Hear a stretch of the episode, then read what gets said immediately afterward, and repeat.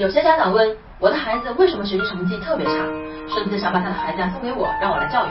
当我每次收到这样的消息的时候呀，我都在想一个问题，因为我自己也当过差生，那个时候根本就跟不上学校的学习进度和节奏。当差生是个什么感觉呢？大家觉得当差生最痛苦的应该就是被老师批评，是每次出了分数之后被家长批评。但我告诉大家，这根本不是当差生最痛苦的地方，最痛苦的地方在于被忽略。学校的老师根本就看不到觉得这个是对差生最痛的一个伤害。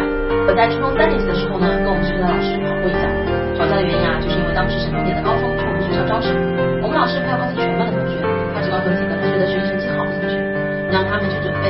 他们当中呢，有人考上省重点，刚好啊，有一个是我的朋友，跟我讲了这件事，我才知道原来这个机会老师都没有告诉我们，我非常生气，跑到老师办公室里，我就质问他，我说你凭什么不告诉我？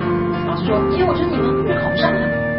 老师，你告诉我之后，我可以好好准备一下，我有可能考上呀。可是老师呢，就是感觉你根本就考不上。那一刻呀，我就在想，一个人到底是被认可的才会去努力，还是他努力之后才会被认可？我们不知道。所以，如果你的孩子学习成绩不好的话，请你先学会认可他。你认可他之后，看看有没有改变。你知道他的想法之后，看看有没有变化。